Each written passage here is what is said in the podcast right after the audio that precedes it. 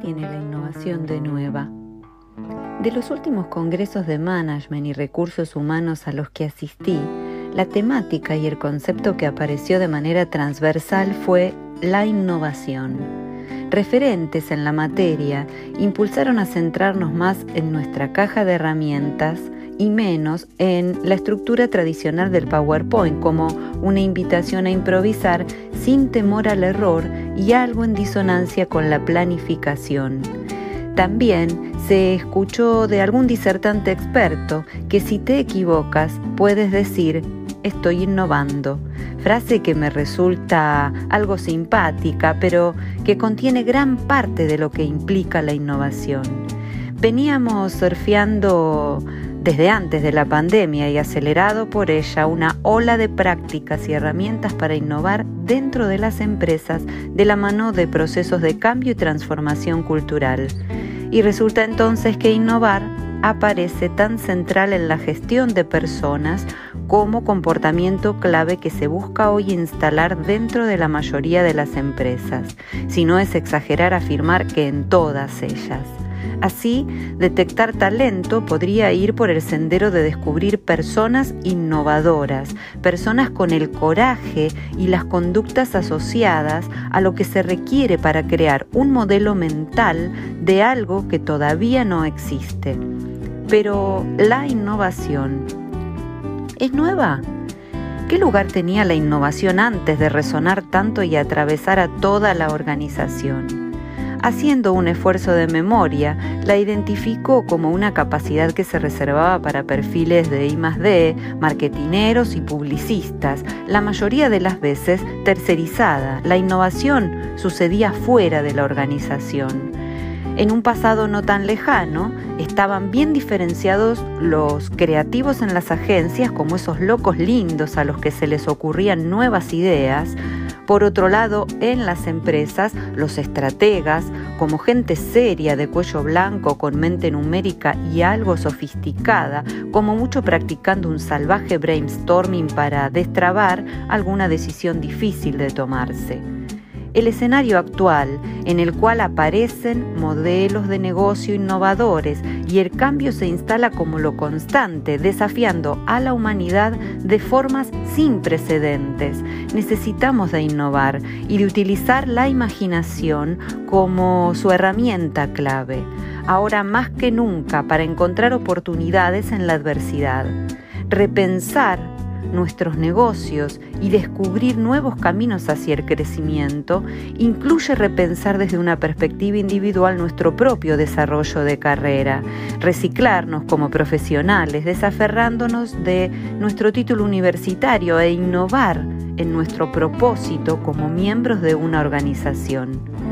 Sin embargo, las empresas que hasta ahora he conocido, directa como indirectamente, desde el rol de usuaria o como colaboradora, puedo decir sin miedo a equivocarme que en su mayoría han perdido, si alguna vez es que tuvieron la capacidad de imaginar.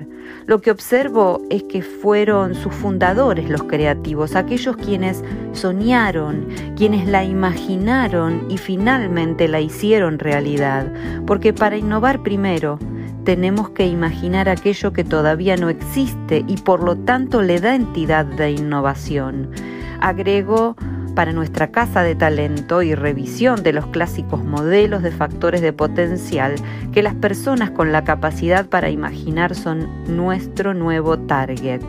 No imagino talento organizacional sin la orientación innovadora y las conductas asociadas a ello. Así fue como conocí a Martin Rivers, presidente y managing director de BCG Henderson Institute, quien acompaña a las principales compañías en la transformación hacia su futuro. Los conceptos principales de su nuevo libro, The Imagination Machine, How to Spark New Ideas and Create Your Company's Future, en coautoría con Jack Fuller, fueron expuestos en Experiencia Idea Management 2021 hacia finales del mes de junio.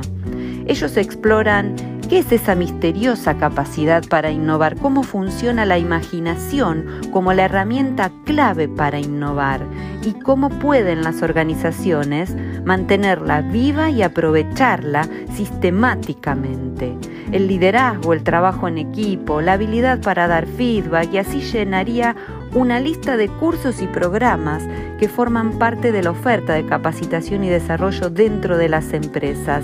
La imaginación, por el contrario, es un concepto que no suele formar parte de estos programas para desarrollarse como capacidad instalada dentro de la empresa. Así resulta ser una habilidad subestimada o como decía anteriormente reservada para algunos pocos. Pero mira qué ironía que ahora resulta ser uno de los ingredientes cruciales del éxito empresarial.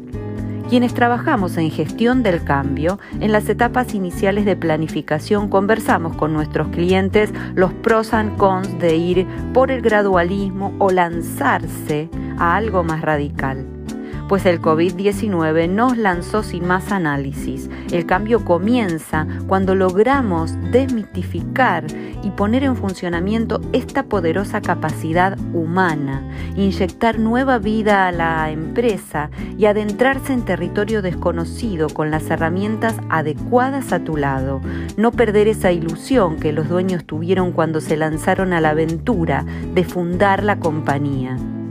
Para volver al libro que me gustaría que todos lean, los autores proponen una especie de sistematización que me inspira a articular dentro de la propuesta de cursos de capacitación y desarrollo como oferta a todos los integrantes de una organización. Ellos proponen una serie de pasos como camino crítico hacia la innovación que describen en la siguiente secuencia, dejarse seducir, tener una idea, hacerla colisionar, esparcirla, reconocer el nuevo normal y finalmente dar a luz lo nuevo.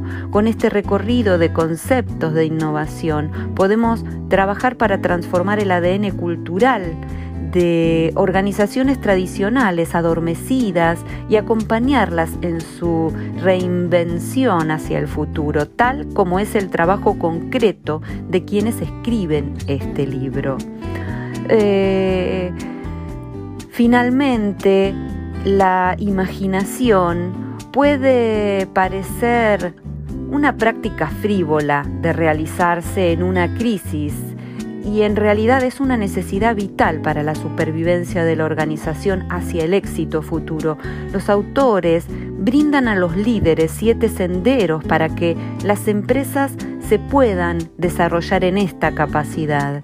Disponer de tiempo para la reflexión, hacer preguntas activas y abiertas, permitirse jugar, establecer un sistema para compartir ideas, buscar lo anómalo e inesperado, fomentar la experimentación y mantener esperanzado y optimista a todo el ecosistema. Bill Gates dijo hace poco, estar ocupado es el nuevo estúpido.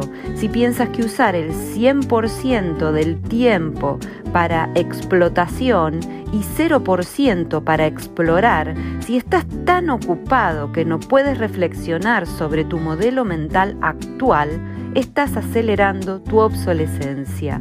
Una organización que no se hace preguntas, una organización que no innova, está destinada a morir. Pero ¿por qué resulta tan importante la imaginación? Y vuelvo a mi pregunta inicial, ¿qué tiene de nuevo la innovación?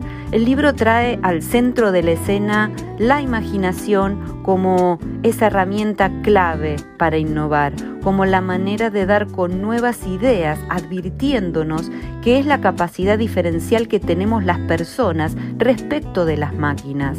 Los autores señalan que las empresas han puesto la mirada en variables externas para contratar, capacitar o desarrollar personas sin analizar qué pasa dentro de la cabeza de las personas, refiriéndose a los procesos cognitivos. La dimensión cognitiva del trabajo no ha sido lo suficientemente explorada. Así señalan que tenemos distintos de cognición. Uno es el del pensamiento correlativo en el que la tecnología del machine learning es muy buena y suele ganarle a los humanos en esto. Por ejemplo, si alguien compró un café, tiene tantas probabilidades de comprar medialunas. Si alguien gustó de ver Rambo, es muy posible que disfrute también de ver Rápidos y Furiosos. Por otro lado, el pensamiento contrafáctico es algo que la inteligencia artificial y el machine learning no pueden realizar. Es la posibilidad de imaginar algo que por definición aún no existe y esto es una habilidad singular humana. Es la pregunta central del libro, entonces, ¿cómo migramos las habilidades y esfuerzos de las personas a este alto nivel de pensamiento y le dejamos a las máquinas resolver lo más rutinario?